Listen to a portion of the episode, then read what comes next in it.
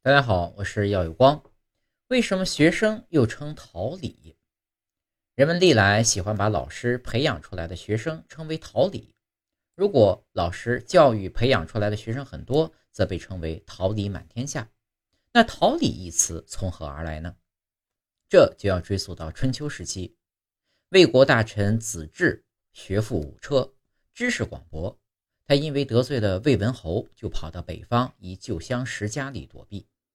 这位朋友的家境并不富裕，子至不愿给朋友加重生活负担，便想开个学馆，收一些学生教读，借以糊口。朋友很支持他，就腾出两间空房作为教室。子至所收的学生不分贫富，只要愿意学习，都可以拜他为师，并且一视同仁。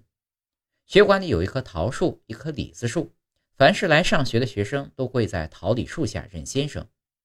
子至指着已结果的两棵树，教导学生们说：“你们都要刻苦学习，要像这两棵树一样开花结果。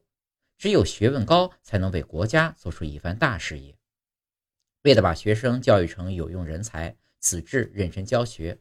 在他的严格管教下，学生们都发奋读书，学到了很多真本领。后来，学生们先后成才。他们为了感念子至先生的教诲，都在自己住处亲手栽种桃树和李子树。